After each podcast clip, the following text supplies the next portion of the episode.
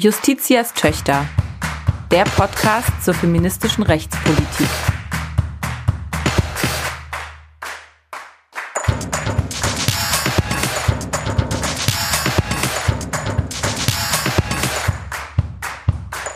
Ein Podcast des Deutschen Juristinnenbundes. Wir begrüßen euch zur 19. Folge Justitias Töchter, der Podcast zur feministischen Rechtspolitik. Wir nehmen hier heute die November-Folge auf. Wir, das sind wie immer ich, Selma Gata, Juristin aus Berlin und mir gegenüber sitzt am Bildschirm natürlich Dana Valentina, Juristin aus Hamburg. Ja, wir sprechen heute, Dana, über ein wirklich komplexes Thema und ein wichtiges Thema. Es geht nämlich darum, wie und ob wir mit Recht eigentlich die Gleichstellung im Erwerbsleben vorantreiben können. Ähm, es geht um einen innovativen Vorschlag des Deutschen Juristinnenbundes. Äh, der hat nämlich eine Konzeption erarbeitet. Sie ist überschrieben mit dem Titel Konzeption eines Gleichstellungsgesetzes für die Privatwirtschaft, erschienen im Juli 2021. Und ähm, der Deutsche Juristinnenbund hat sich da eben Gedanken gemacht, wie Unternehmen dazu gebracht werden können, wirklich eine geschlechtergerechte Unternehmenskultur zu erreichen und so eben die Gleichstellung im Beruf, so salopp äh, formuliere ich das jetzt mal. Es geht eben um Erwerbsleben, um die Arbeit. Wie können wir da die Gleichstellung wirklich erreichen? Wir sprechen darüber heute mit unserer Expertin Dr. Isabel Hensel, die uns da sicherlich ein bisschen Einblicke und Auskünfte geben kann. Ja, Selma, du hast schon gesagt, es geht um die Gleichstellung in der Privatwirtschaft. Beim Stichwort Gleichstellungsgesetz oder Gleichstellungsgesetze denken jetzt vielleicht einige direkt, ach, da gibt's doch schon welche. Ähm, da ist mir wichtig an der Stelle noch einmal zu sagen, genau, wir haben in Deutschland 17 Gleichstellungsgesetze, nämlich das des Bundes und die der Länder. Die betreffen aber den öffentlichen Dienst. Das heißt, hier ist ein ganz anderer Geltungsbereich ähm, geregelt als der, um den es uns heute geben soll. Denn diese Gleichstellungsgesetze beziehen sich eben gerade nicht auf die Privatwirtschaft, gerade nicht auf das Erwerbsleben im privaten Sektor. Für die Privatwirtschaft gibt es bislang kein umfassendes Gleichstellungsgesetz. So, jetzt hast du gerade schon gesagt, es der DJB hat eine Konzeption für aber ein eben solches Gleichstellungsgesetz entwickelt. Und bevor wir uns diese Konzeption gleich im Detail anschauen, lohnt es noch einmal zusammen zu überlegen, warum braucht es die eigentlich überhaupt? Ist es so schlecht bestellt um die Gleichstellung in der Privatwirtschaft? Und das lässt sich durchaus an einigen Zahlen und Fakten festmachen und auf ein ganz paar wollen wir da eingehen. Geh Genau, du hast gefragt, ist es wirklich so schlecht bestellt? Ich finde, wenn man sich die Zahlen und Fakten anguckt, kann man sagen, ja, ist schon ziemlich schlecht bestellt. Zumindest in einer Gesellschaft, in der Erwerbsarbeit eben eine überragende Bedeutung für gesellschaftliche Teilhabe hat, ist das nicht akzeptabel. Und deswegen müsste, muss man da wirklich drüber nachdenken, wie das ähm, besser werden kann. Und im Zweifel eben auch mit Recht, die die Privatwirtschaft betrifft. Aber wie sieht's denn eigentlich aus? Wir haben erstmal eine deutlich geringere Erwerbsbeteiligung von Frauen überhaupt. Also ähm, Frauen arbeiten nur zu 72,1 Prozent ähm, in der Erwerbsarbeit und Männer sind dabei eigentlich fast 80 Prozent beteiligt. Ja, das sind Zahlen von 2018. Wir haben außerdem einen Unterschied, wenn man auf die Vollzeit versus Teilzeitbeschäftigung blickt. Vollzeit beschäftigt sind 2019 nur 34,2 Prozent der Frauen gewesen. Demgegenüber sind 77,8 Prozent der Frauen Teilzeit beschäftigt gewesen. Dann haben wir auch eine Überrepräsentanz von Frauen. Also Frauen sind deutlich überrepräsentiert in sogenannten prekären und atypischen Beschäftigungsverhältnissen. Also jede dritte Frau findet sich eigentlich in einem atypischen Beschäftigungsverhältnis, wobei mir da nochmal wichtig zu sagen ist, auch Vollzeit versus Teilzeit hat so eine gewisse Schlagseite. Vollzeit wird immer so als das normale, als das typische Arbeitsverhältnis genannt bei knapp 40 Stunden und Teilzeit ist dann irgendwie so untypisch und was anderes. Auch darüber könnte man ja nachdenken, ob das so sein muss, ja.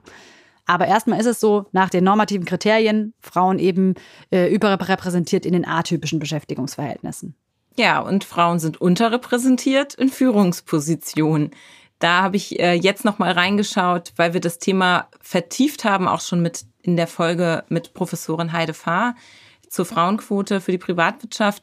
Die aktuellen Zahlen äh, aus der Albright-Studie, die sind vom Oktober diesen Jahres, zeigen, dass der Frauenanteil in den Führungsgremien bei den 160 Börsenunternehmen aktuell bei 13,4 Prozent in den Vorständen liegt und bei 32,9 Prozent in den Aufsichtsräten. Also auch hier gibt es immer noch einiges zu tun. Einen leichten Zuwachs kann man da jetzt beobachten bei den DAX 30 Unternehmen in den Vorständen. Das heißt aber im Ergebnis auch nur, dass der Frauenanteil hier bei 12,5 Prozent mittlerweile liegt, was ähm, auch zurückzuführen ist auf die jüngsten Novellen beim Führungspositionengesetz. Und der Evaluationsbericht zum Führungspositionengesetz hat ja auch die drastische Zahl genannt, nämlich dass in über 80 Prozent aller Vorstände von jetzt allen Unternehmen deutschlandweit überhaupt keine Frau vertreten ist. Genau. Ein weiterer Punkt, ein weiterer Missstand ist, ähm, dass wir in Deutschland einen deutlich geschlechtlich segregierten Arbeitsmarkt hat, so nennt man das. Das heißt, es gibt ganz klare typische Frauenberufe, die eben häufig schlecht äh, bezahlt sind und weniger hoch angesehen sind und typische Männerberufe und dass da sehr früh auch schon bei der Berufswahl eben äh, die Weichen gestellt werden, je nachdem, ähm, welchem Geschlecht ich mich zugehörig fühle, wo ich mich da einordne. Daraus resultieren natürlich auch besondere Gesundheitsrisiken für Frauen sehr häufig und Dana der sogenannte Gender Pay Gap ist dadurch maßgeblich getrieben. Genau, der Gender Pay Gap, er liegt derzeit immer noch bei 18 Prozent. Das hat das Statistische Bundesamt im März diesen Jahres festgestellt. Aus dem Gender Pay Gap resultiert, auch darüber haben wir hier schon mal in einer Folge gesprochen, der Gender Pension Gap in der Rente. In diesen ganzen Konstellationen steht Deutschland aktuell gerade auch im internationalen europäischen Vergleich jetzt nicht gerade hervorragend da, sondern bewegt sich im äh, unteren Drittel der Zahlen. Und es ist ja auch nicht so, dass die deutsche Gesetzgebung da noch gar nicht tätig geworden wäre, sondern sie identifizieren das schon auch als problematisch. Und deswegen gibt es ja auch schon einige Gesetze und Vorschriften, die eben auf die Gleichstellung in der Privatwirtschaft zielen.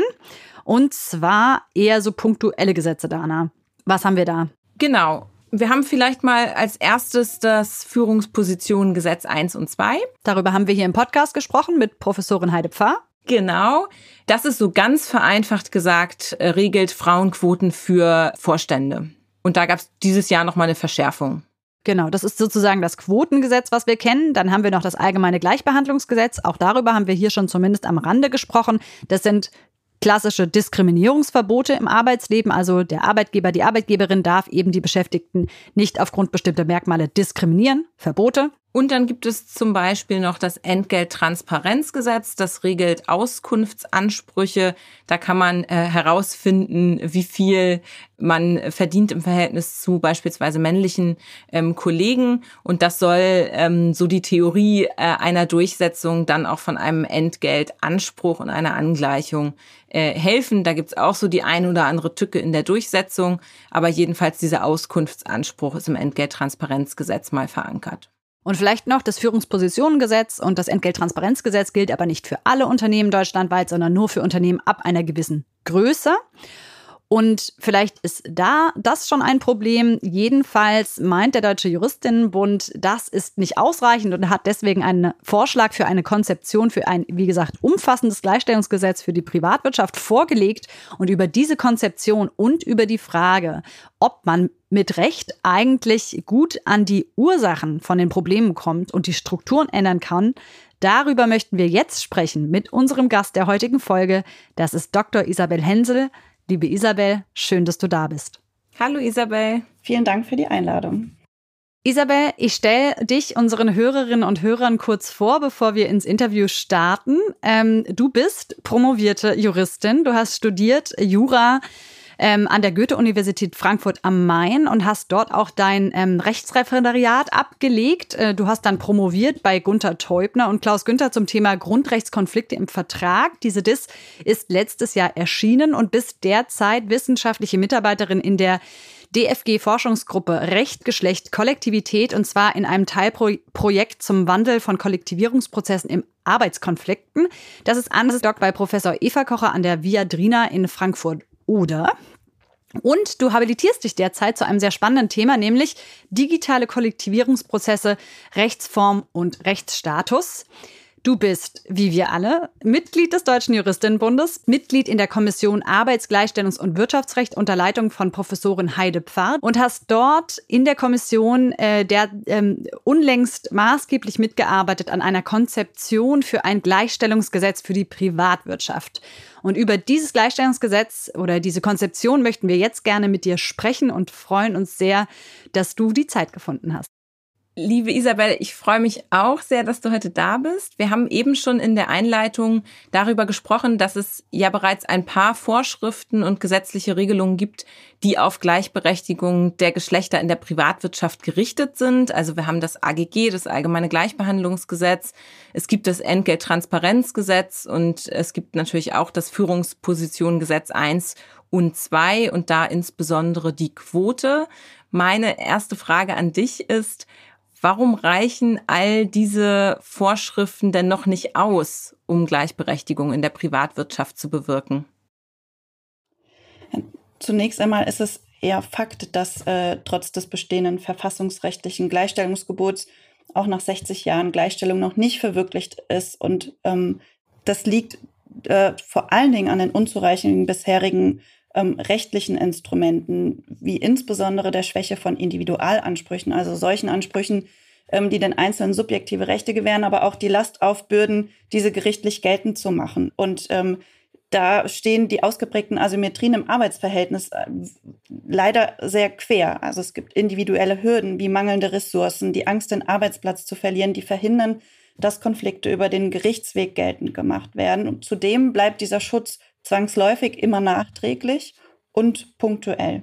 Zudem ist regulatives Gesetzesrecht zu kurz, äh, wie man an dem Führungspositionengesetz äh, und äh, seines begrenzten Anwendungs- und Wirkungsbereichs gut sehen kann. Also ein Gesetz, das einen sehr Allgemeinregelungsanspruch hat und sehr starr ist und nicht die Vielzahl der betrieblichen Organisationen von kleinen und mittelständischen sogenannten Unternehmen, sogenannten KMUs bis zu neuartigen Internetplattformen ähm, die Vielseitigkeit der Branchen, der Unternehmen, der ganz unterschiedlichen Beschäftigteninteressen und auch verschiedenen Vertragskonstellationen ähm, eben diese Vielfalt nicht erfassen und nicht abbilden kann. Und ähm, die, die, die dringlichste Frage ist, wie lässt sich der Wandel anstoßen? Wer, wie, wo sind die treibenden Kräfte? Wer kann eigentlich den Umbau gestalten? Das heißt, auch so etwas wie die Quote alleine reicht jetzt so, wie sie aktuell geregelt ist, erstmal nicht aus? Genau, also natürlich ist äh, eine Quote anzustreben und immens wichtig. Als vorübergehendes Mittel, so lange bis Geschlecht äh, in der Arbeitswelt keine Rolle mehr spielt. Wir haben auch eine sehr rigide Quotenregelung ähm, in unserer Konzeption, die für alle Beschäftigungs- und Qualifikationsbereiche äh, gelten soll weil ähm, Unterrepräsentanz auch immer ein Hinweis auf diskriminierende Strukturen ist. Aber die Quote kann nicht alleiniges Mittel sein, ähm, weil sie nur einen Ausschnitt der Gleich des gleichstellungspolitischen Bedarfs abbildet und ähm, ähm, wesentliche Bereiche, die gerade zur Ermöglichung der Quotenerfüllung nötig sind, ausblendet, die zwangsläufig damit verknüpft sind. Also ich spreche von den meist verdeckten Diskriminierungsstrukturen, die es im Einzelnen verunmöglichen, überhaupt erst dahin zu kommen, also die eine freie Wahl gar nicht ähm, ermöglichen. Deswegen gehen wir in unserer Konzeption eher von einem ganzheitlichen Ansatz aus. Wir sehen Handlungsbedarf in den vier Handlungsfeldern Personalstruktur und Entwicklung, Entgelt, Arbeitsgestaltung und Gesundheitsschutz, Arbeitszeit und Sorgearbeit, also die die Umsetzung des Ziels einer diskriminierungsweisen Unternehmenskultur kann nicht, also nicht punktuell, kann nicht von oben aufoktroyiert, kann nicht von einzelnen Betroffenen aufgeladen werden, aber sie darf auch nicht äh, dem Gutwillen der Unternehmen überlassen bleiben. Isabel, du hast jetzt schon viel gesagt, wie das ähm, Konzeption funktioniert und ähm, was ihr da adressiert. Ähm, insbesondere eben, dass es nicht ausreicht, so einen Bereich rauszunehmen, wie zum Beispiel das FIPOC. Ja, das adressiert eben nur eine Quote. Ihr sagt, das reicht nicht aus. Ihr geht aber noch viel weiter, indem ihr eben nicht nur die Personalpolitik adressiert, sondern ähm, verschiedene Felder in den Blick nehmt. Vielleicht kannst du uns noch mal äh, bisschen durchführen, was wird von den Unternehmen erwartet, äh, was sie tun, damit es wirklich an die Strukturen des Problems geht und wirklich Gleichstellung in diesen Unternehmen erreicht wird. Ja, grundsätzlich ähm, setzt die Konzeption an den verantwortlichen AkteurInnen an. Ähm, mit dem Modell der regulierten Selbstregulierung formuliert sie einen umfassenden und verpflichtenden Gestaltungsauftrag derjenigen AkteurInnen, die direkt an den Beschäftigten dran sind und die die Gestaltungsmöglichkeiten und Verantwortung innehaben.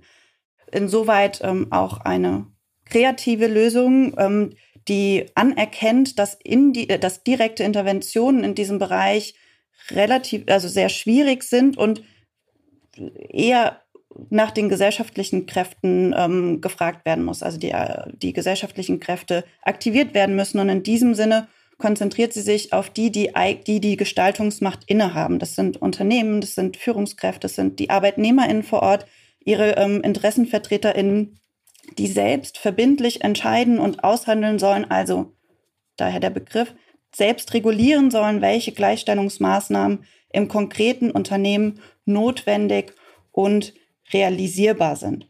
Also die Konzeption ähm, geht insoweit äh, von einem prozeduralen, überwiegend kollektivrechtlichen Konzept aus, ähm, der eben ähm, auch darauf angelegt ist, in dieser, diesem ganzheitlichen Präventionsansatz, ähm, so nicht nachträgliche Sanktionierung, sondern eher ganz, äh, sondern ganzheitliche Prävention mit äh, ja, langfristigen, kontinuierlichen Strategien, die Strukturen in den Unternehmen selbst zu verändern, äh, hin zu einer geschlechtergerechten Unternehmenskultur. Also es zielt ähm, auf nicht weniger als ein Wandel im Denken, im unternehmerischen Denken. Das ähm, ist wahrscheinlich die, die größte Hürde dieses Konzepts oder der größte Knackpunkt. Ähm, da wollen wir hin. Und was erreicht wird, wenn man auf dieser Ebene, auf dieser horizontalen Ebene ansetzt, ist, dass wir die Chance haben auf abgestimmte umfassende und von den AkteurInnen mitgetragene Lösung. Und trotzdem ist diese, diese ähm, Art der Regulierung, ähm, die zwar eine freie Gestaltung ähm, im Blick hat, ein, durch ähm, eine Verpflichtungsstruktur geprägt. Die Unternehmen haben also die Pflicht zu konkretisieren und zuzuschneiden, sich selbst Pflichten aufzuerlegen. Sie werden also nicht bloß aufgefordert, sondern verpflichtet. Sie werden also verpflichtet zum Ob und haben Spielräume über das Wie. Kann man das so zusammenfassen? Ja, genau so. Im Vordergrund steht die Unterstützung der, ähm, der Unternehmen, der AkteurInnen vor Ort, wie sie ähm, Gleichstellungsstrategien entwickeln können. Und das, das Modell regulierter Selbstregulierung ähm, ist dazu in Stufen eingeteilt. Auf der ersten betrieblichen Stufe haben die Unternehmen eine Bestandsaufnahme über die Beschäftigungsstrukturen ähm, zu erstellen, die jährlich fortgeschrieben werden soll. Auf der zweiten Stufe ermöglicht diese Bestandsaufnahme gerade eine unternehmensspezifische Analyse. Also keine allgemeine Analyse über allgemeine Statistiken, sondern konkret für die einzelnen Unternehmen ähm, werden diese Erfassungsdaten analysiert. Immer mit dem Anknüpfungspunkt Geschlechterverhältnisse und der besonderen Sensibilität auch für intersektionale Diskriminierungsstrukturen. Ähm, und hier wäre dann wäre es dann so, wenn die Bestandsaufnahme ein unausgeglichenes Geschlechterverhältnis ähm, aufweist, ist das schon ein Indiz für diskriminierende Strukturen. Und die Analyse muss die Gründe erfragen, ähm, einmal für jedes Handlungsfeld getrennt, aber auch die Zusammenhänge zwischen den einzelnen Handlungsfeldern ergründen der, auf der dritten Stufe wäre dann ähm, auf der Grundlage dieser Analyseergebnisse eine betriebsspezifische und bindende Gleichstellungsstrategie zu entwickeln.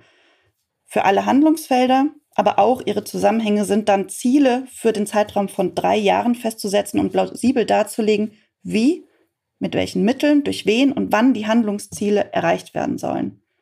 Und in der letzten Phase ähm, geht es dann um die Umsetzung. Ähm, also die interne äh, Umsetzung, ähm, die begleitet werden muss auch durch ein internes Monitoring und Maßnahmen des Gender Compliance Managements. Ähm, aber immer bleibt es die, Unter ähm, die Verantwortung der Unternehmen, der Unternehmensspitze vor allen Dingen, be beziehungsweise der mittleren und unteren Führungsebene, also derjenigen, die Arbeitsbeziehungen tatsächlich gestalten können. Ja. Das ist natürlich, du hast es gerade schon angesprochen, das Ziel ist eine geschlechtergerechte Unternehmenskultur zu erzeugen. Da könnte man natürlich jetzt einwenden oder die Frage jedenfalls mal stellen, ist das eigentlich etwas, was Recht leisten kann? Also kommt man mit Recht hier auf diesem Weg wirklich an die Ursachen von Ungleichheit? Und ich will da kurz nochmal ein anderes Stichwort nennen. Ich glaube, das hat man auch irgendwo gelesen bei euch. Es zielt halt wirklich auf einen Mentalitätswandel. Und da gebe ich euch ja auch total recht. Das ist ja das Problem.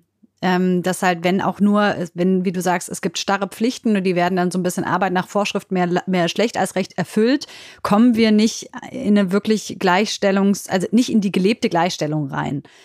Und äh, genau, Dana, nur äh, genau die gleiche Frage, nur kommen wir mit Recht eben dahin, dass wirklich auch dieser Mentalitätswandel vollzogen wird. Genau, die Frage ist halt, von welcher Art von Recht sprechen wir. Ne? Recht ähm, findet hier auf ganz vielen verschiedenen Ebenen ähm, statt. Also wir haben eben diesen materiellen Rechtsrahmen, wir haben aber auch prozedurales Recht, also Verfahrensrecht, das konkret in den einzelnen Situationen Verpflichtungen benennt, wie sich einzelne AkteurInnen zu verhalten haben, wann sie beispielsweise Expertise einzuholen haben, was veröffentlicht werden soll, ähm, wann diskutiert werden soll, wann Mitbestimmung greift. Und gleichzeitig haben wir auch, das ähm, wäre im nächsten Schritt auch sanktionierendes Recht, also dass die ganze, die, dass die Durchsetzung sichert äh, dieser dieser Selbstkontrolle. Es gibt also in letzter Instanz eine Fremdkontrolle, falls diese Selbstkontrolle, diese Selbstregulierung ausfällt und nicht funktioniert. Ähm, da gibt es ähm, eine ganze Reihe an ähm, sanktionierendem Recht, an Durchsetzungsmechanismen, die wir uns überlegt haben. Aber immer ganz wichtig auch zu eurer Frage, warum mit Recht, wie mit Recht. Das Ganze ist ein Entwicklungsprozess. Also der kann nicht von oben ähm, auferlegt werden und befohlen werden, sondern der muss entwickelt werden mit den AkteurInnen ähm, und ihren Möglichkeiten. Das, ähm, das verspricht eine große Sachnähe, eine erhöhte Akzeptanz ähm, und was ein unschätzbarer Vorteil ist, das Gestaltungspotenzial der Unternehmen selbst kann genutzt werden. Und das haben sie. Mhm. Das erinnert mich fast so ein bisschen an die Gleichstellungspläne, die wir aus dem öffentlichen Recht kennen, nur noch mal mit einem sehr viel höheren Grad an Verbindlichkeit und auch einfach einer klareren Rahmung, was da alles zugehört und äh, wie man auch die einzelnen Handlungsfelder analysiert und darauf basierend dann äh, konkrete eigene Ziele ähm, auch setzt, äh, deren Erfolg und Umsetzung äh, dann wiederum auch gemonitort werden. Ich fände es, glaube ich, ganz spannend, wenn wir noch mal ein bisschen reinzoomen in einzelne der Handlungsfelder aus der Konzeption. Genau, das finde ich einen guten Vorschlag, weil du hast ja jetzt ähm, ganz äh, schön dargelegt, wie die Idee der Konzeption ist und dass eigentlich die Unternehmen im, äh, innerhalb der Handlungsfelder aufgefordert sind, sich das erstmal genauer anzugucken, was geht da eigentlich ab im Unternehmen in Bezug auf ähm, Equal Pay zum Beispiel oder auch Personalstruktur und dann in diesen Etappen sich selbst regulieren können, um eben da die Gleichstellung zu erreichen. Ähm, vielleicht können wir es wirklich anhand vielleicht mal eines Handlungsfeldes konkret machen und mich würde da interessieren beim Entgelt, ja. Also Equal Pay haben wir jetzt schon drüber gesprochen. Da haben wir das Entgelttransparenzgesetz. Und da ist schon mal der Punkt, das greift nur für Unternehmen einer gewissen Größe, nämlich ab 200 Mitarbeitenden. Und dann haben die ähm, Beschäftigten so einen relativ vagen Auskunftsanspruch, was so die Kriterien angeht, wie denn das Entgelt so zusammengesetzt wird. Wie ist es jetzt in eurer Vorstellung, wie wäre es besser zu machen und wie würde sich das vollziehen nach dem Modell der regulierten Selbstregulierung, wenn, ähm, die, Hand, wenn die Unternehmen da in dem Handlungsfeld Entgelt tätig werden? Vielleicht führst du uns mal durch. Ja, das ist ähm, eine gute Idee und äh, das äh, Entgelthandlungsfeld äh, ähm, eignet sich auch sehr gut. Was das, ähm, die Stufen des Modells regulierter Selbstregulierung angeht, würde das so aussehen, dass äh, in einer nach festgesetzten Zielpunkten zu wiederholenden Bestandsaufnahme über die Entgeltpraxis die Betriebe aufgefordert sind, ihr innerbetrieblichen Gender Pay Gap zu ent entwickeln und spezifische interne Gründe dafür ähm, herausfinden, woran es in ihrem Betrieb ähm, ähm, mangelt. Ähm, dazu stehen ihnen zur Verfügung digitale zertifizierte Prüfungs Prüfinstrumente ähm, und, das ist uns ganz wichtig, ähm, auch externer Sachverstand, der an Stelle, der Stelle eingeholt werden muss. Denn insbesondere auch äh, in Frau, bei frauendominierten Tätigkeiten und digital transformierten Tätigkeiten sind spezifische Kenntnisse über Konzepte wie Entgelt und Gleichwertigkeit der Tätigkeit vonnöten, um überhaupt ähm, analysieren zu können und überhaupt ähm, verschiedene Beschäftigungen miteinander vergleichen zu, ähm, zu können. Ähm, der Prüfbericht, dieser, der dann rauskommt nach dieser Analyse, ist ähm, betriebsöffentlich zu machen. Ergibt der Prüfbericht eine diskriminierende Entgeltpraxis im Unternehmen, resultiert daraus ein direkter um Umgestaltungsanspruch aus dem ähm, Prüfbericht selbst. Ja? Mit dem Prüfbericht ist dieser Anspruch für alle Betriebsbeschäftigten nachvollziehbar und einforderbar. Das heißt, ein ganz wesentlich, äh, wesentlicher Punkt ist, dass wir jetzt eine umgedrehte Situation haben. Wir gehen nicht mehr aus von dem individuellen Anspruch auf Entgeltgleichheit und ähm, Transparenz, sondern wir schaffen sozusagen, wir drehen die Rechtfertigungslast um. Die Unternehmen sind in dem Moment ähm, angeprangert und äh, es ist offen, oder das Defizit ist ähm, offensichtlich, dass die Unternehmen ihre Zielsetzung aus der Gleichstellungsstrategie nicht erfüllt haben. Also dass hier ein Versagen der, Unter der Gleichstellungspolitik vorliegt. Es geht also ganz wesentlich um Offenlegung, auch um Wissen, um Ermächtigung, um ein neues Selbstverständnis ähm, dieser, dieser Missstände, dass die Einzelnen nicht mehr alleine sind, sondern die Möglichkeit haben, sich zu solidarisieren, sich zusammenzutun. Es geht also nicht um das Einzelschicksal, sondern die Perspektive wechselt und sagt, das, was eigentlich erreicht, das, was normal sein soll, ist nicht erfüllt. Ähm, also es geht wirklich um einen, um einen Wandel ähm, in der Qualität dessen, was da eigentlich, ähm, was das Defizit eigentlich ist. Du hast uns jetzt ja verschiedene ähm, Instrumente und auch Vorschläge näher gebracht, mit denen man konkret dann auch an den Strukturen etwas ändern könnte. Worüber wir jetzt noch nicht so im Detail gesprochen haben, ist die Durchsetzungsebene. Vielleicht kannst du da noch kurz drauf eingehen.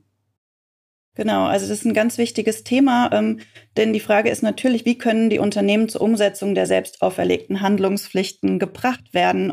Oberstes Ziel ähm, die Veränderung der Unternehmenskultur verlangt natürlich, dass in erster Linie es geht um die Aktivierung der Selbstgestaltung. Ähm, und deswegen ähm, stehen ganz oben erstmal Unterstützung der Umsetzung. Wir wollen ja die, ähm, die an den Unternehmenspolitiken selbst ansetzen. Das heißt, sie sind in dieser Phase auch besonders zu unterstützen. Ähm, bestehende Institutionen wie Antidiskriminierungsstellen, äh, die Antidiskriminierungsstelle des Bundes, aber auch die Bundesstiftung Gleichstellung, das Netz der Antidiskriminierungsstellen der Länder kommen hier in Frage, die durch ähm, Gen die Genderkompetenz schulen können, die bestimmte Verfahren, ähm, Tools zur Verfügung stellen können, die Best-Practice-Beispiele liefern können, die einfach vor Ort wirken können. Und ähm, gleichzustellen mit dieser Unterstützung sind auch Anreizsysteme wie positive Reaktionen und Maßnahmen, die die Unternehmen belohnen, wenn sie sich rechtstreu verhalten und Umsetzungserfolge aufweisen. Aber noch zentraler sind Berichtspflichten, dessen Kern darin besteht, dass unternehmensintern erhobene Daten über den Stand der Gleichstellung öffentlich zugänglich gemacht werden sollen. Werden Defizite in der Selbstkontrolle, also Umsetzungsversagen festgestellt, muss über Sanktionen wie Bußgelder und staatliche Ordnungsmaßnahmen wie Strafanzeigen Druck ausgeübt werden. Die Sanktionen sind sozusagen Ultima Ratio vor Unterstützungstätigkeiten und positiven Reaktionen. Zwei Wege der Durchsetzung der Sanktionen sieht die Konzeption vor. Zum einen muss der kollektive Rechtsschutz ausgebaut werden, also unabhängig von individueller Betroffenheit müssen zivilgesellschaftliche AkteurInnen mit Verbandsklagebefugnissen ausgestattet werden. Ähm, und daneben ähm, können Sanktionen auch direkt durch kontrollierende AkteurInnen verhängt werden, also unabhängige staatliche Kommissionen, die einzurichten wären, die ausgestattet werden sollten mit Befugnissen, eigenständig Strafen aussprechen zu können. Vielen Dank. Du hast ja jetzt sehr ausführlich dargestellt, welche Instrumente das sind, welche AkteurInnen alle in den Blick geraten müssen. Das ist ja auch eine unglaublich vielschichtige äh, Konzeption. Jetzt ist natürlich die Frage, wie kann diese Konzeption Rechtswirklichkeit werden? Wie verstehst du vor dem Hintergrund die Konzeption? Ähm, das ist eine gute Frage. Die Konzeption versteht sich als Grundlage für gesetzliche sogenannte erste Schritte. Sie wollen einen Werkzeugkoffer bereitstellen, mit dem dieser kollektivrechtliche Prozess weiter ausgestaltet werden soll. Also adressiert ist hier vor allen Dingen der Gesetzgeber und die Regierung, ähm, die jetzt ähm, ihre Hausaufgaben machen müssen, ähm, die, die reingehen müssen in die einzelnen ähm, Problembereiche auch. Vor allen Dingen aber soll die Konzeption auch ähm, helfen, mit ihren Formulierungen konkrete rechtspolitische Forderungen in der gleichstellungspolitischen Lobbyarbeit voranzutreiben. Also ähm, weitere AkteurInnen sind deswegen ähm, die Gewerkschaften, Verbände, insbesondere Verbände der Wirtschaft, Frauenverbände und Parteien, die jetzt mit dieser Konzeption arbeiten sollen. deswegen sind, sehen auch unsere weiteren Schritte so aus, dass wir uns fragen, wie können wir die Konzeption weiter in den politischen Diskurs bringen und verbreiten. Ja, von daher würde ich sagen, liebe Bundestagsabgeordnete, schaut euch die Konzeption an. Ja, nicht nur die, nicht nur die. Es, es ging, ist ja schon deutlich geworden, finde ich, ähm, um das nochmal auf den Punkt zu bringen, dass ähm, das einfach eine Querschnittsaufgabe bleibt, die Gleichstellung auch in der Privatwirtschaft, auch in den Unternehmen und dass da eben äh, vielleicht auch das ein oder andere Unternehmen sich das äh, idealerweise als Grundlage mal auf den Tisch legt und anguckt und inspirieren lässt, wie können wir denn wirklich, wie du sagst, eine ähm, geschlechtergerechte Unternehmenskultur hier vielleicht schaffen. Ja, Isabel, vielen Dank ähm, äh, für das äh, spannende Gespräch. Wir haben jetzt hier gleich noch unsere Lieblingsrubrik vor uns, die feministischen Fundstücke. Feministische Fundstücke. Wir bringen hier nämlich immer einmal im Monat ähm, Empfehlungen mit oder Aufreger, ähm, Bücher, Serien, Urteile, Gerichtsentscheidungen, Gesetze, Personen überraschen uns also. Und heute sieht es der Plan vor, dass Dana beginnt. Und liebe Isabel, du wirst als unser Gast wie immer den krönenden Abschluss bilden. Liebe Dana, was hast du uns denn mitgebracht? Ja, ich habe eine Klassikerin mitgebracht. Ähm, es handelt sich um ein Buch, das ist relativ jung, aber ich würde sagen trotzdem schon eine Klassikerin. Ich versuche es euch zu zeigen. Oh, die lila Reihe. Die lila Reihe aus dem Nomos Verlag. Welches ist es? Genau, also ich habe äh, wieder einmal ein Buch aus der lila Reihe ähm, dabei vom Nomos Verlag. Und zwar ist das von Ulrike Schulz, Anja Böning, Ilka Peppmeier und Silke Schröder und heißt De jure und de facto Professorinnen in der Rechtswissenschaft. Und ähm, das ist ein Buch von, ich meine 2018, ich schaue kurz rein, genau, von 2018, was sich ähm, also sehr detailliert mit Geschlecht und Wissenschaftskarriere im Recht beschäftigt. Und ähm, ich sage deshalb, das ist schon fast eine Klassikerin, weil ich eigentlich, wann immer es irgendwie um Geschlechterfragen in der Rechtswissenschaft geht, ich hier reinschaue, weil da eine ganz tolle ähm, Basis drin ist von Fakten, von Daten, es sind Interviews ausgewertet worden mit Professorinnen und ähm, es gibt auch konkrete Handlungsempfehlungen was man tun kann, um den Frauenanteil in der Rechtswissenschaft zu erhöhen. Und ich finde, das ist wirklich ein wahnsinnig, äh, ein wahnsinnig gutes, gutes Werk. Deswegen empfehle ich das heute und möchte auch bei der Gelegenheit äh, nochmal auf quasi alles, was Ulrike Schulz macht, hinweisen, die eine der Autorinnen dieses Bandes ist. Ulrike Schulz ist akademische Oberrätin AD an der Fernuni Hagen und äh, sie hat einen absoluten Schwerpunkt, Tätigkeitsschwerpunkt im Bereich dieser Fragen. Also die macht ganz viel zu Legal Profession, macht auch viel zu ähm, Rechtsdidaktik, Fachdidaktik und eben zu Fragen rund um das Thema Frauen, Gleichberechtigung und Recht und hat ganz tolle Publikationen. Sie ist unter anderem die Mitherausgeberin des Rechtshandbuchs für Frauen und Gleichstellungsbeauftragte und äh, eine ganz inspirierende Person. Wir haben sie, glaube ich, auch hier schon einmal kurz vorgestellt, Selma, weil wir in ihrer Videoreihe auch zu Geschlecht und Recht ähm, der Fernuni Hagen da auch mal etwas beitragen durften. Und ich bin auf ihre Werke einfach auch schon als Studentin aufmerksam geworden und habe sie ähm, damals tatsächlich als nach Hamburg eingeladen, als ich noch studiert habe für einen Vortrag und fand das total cool, dass sie einfach zugesagt hat und gekommen ist. Und ähm, ja, wir erleben sie also nicht nur als inhaltlich total coole Person, sondern auch als persönlich wahnsinnig unterstützend gegenüber dem äh, juristischen äh, Nachwuchs. Und deswegen möchte ich auch sie an der Stelle bei dem Fundstück nochmal hervorheben. Sehr cool. Ja, Selma, was hast du mitgebracht? Grüße gehen raus an Ulrike Schulz erst einmal. genau. Ähm, sehr schön. Ich habe mitgebracht, ähm, ich habe auch eine Person mitgebracht, ähm, mein feministisches Fundstück. Es ist immer komisch, das über eine Person zu sagen. Ähm, es geht um Seda Bashai Yildiz. Ähm, sie ist mhm. euch sicherlich ein Begriff. Äh, sie ist Anwältin und ich finde eine ganz beeindruckende Person, eine unglaublich mutige Person, ähm, die ich jetzt hier mal kurz äh, würdigen möchte. Und zwar Anlass ist auch ein bisschen, dass ähm, ja jetzt im November, wir nehmen ja hier die Novemberfolge auf, am 4.11. sich ähm, zum zehnten Mal das Aufliegen des NSU Trios in Anführungszeichen jetzt äh, jährte. Ähm, der NSU, der nationalsozialistische Untergrund, der ja über Jahre hinweg im Untergrund ähm, äh, gemordet hat, ähm, Menschen mit Migrationshintergrund äh, umgebracht hat. Und äh, Seda Bascha Yildiz war eine der ähm, Opferanwältinnen im NSU-Prozess, ähm, der ja auch fünf Jahre dauerte.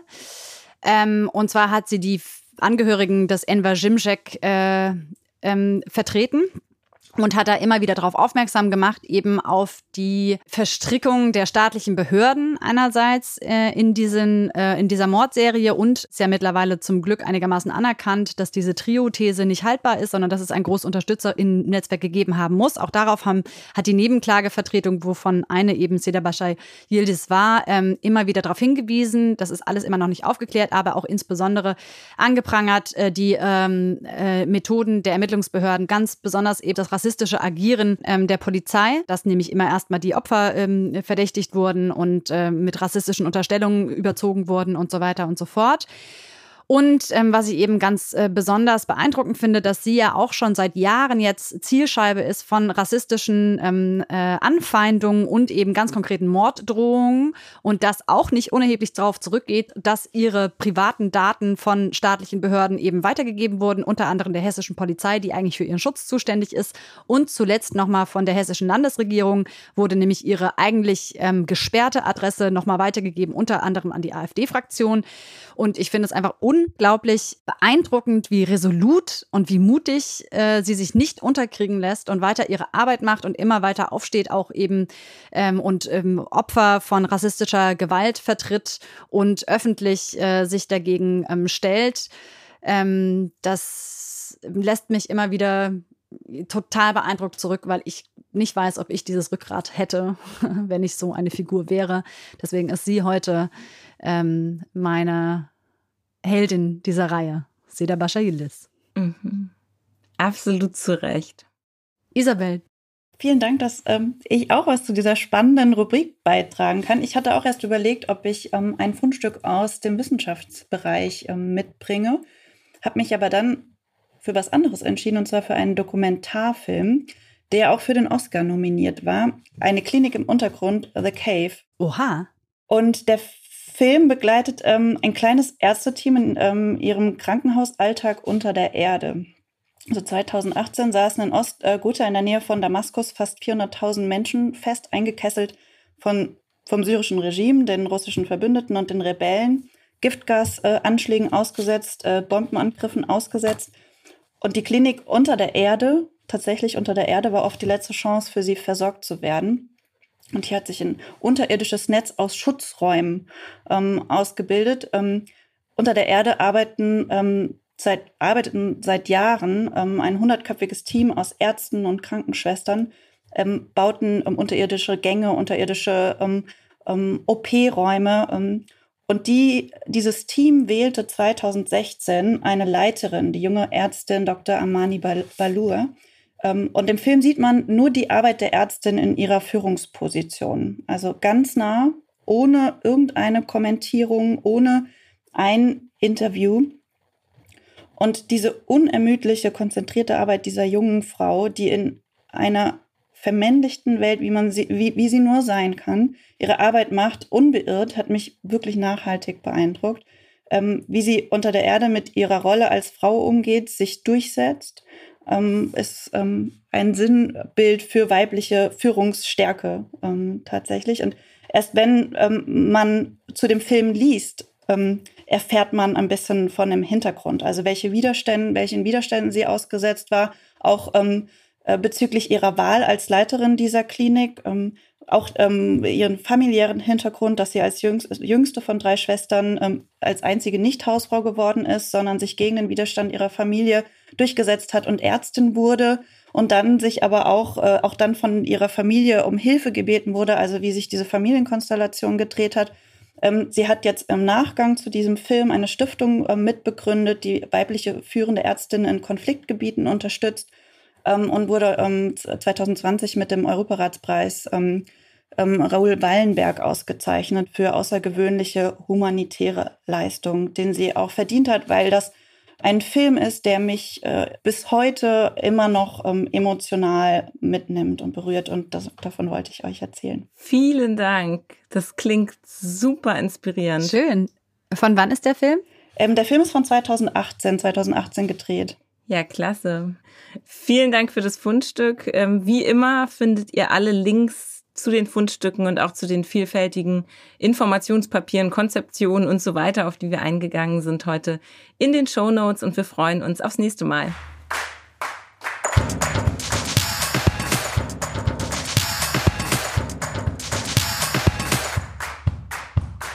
Ein Podcast des Deutschen Juristinnenbundes.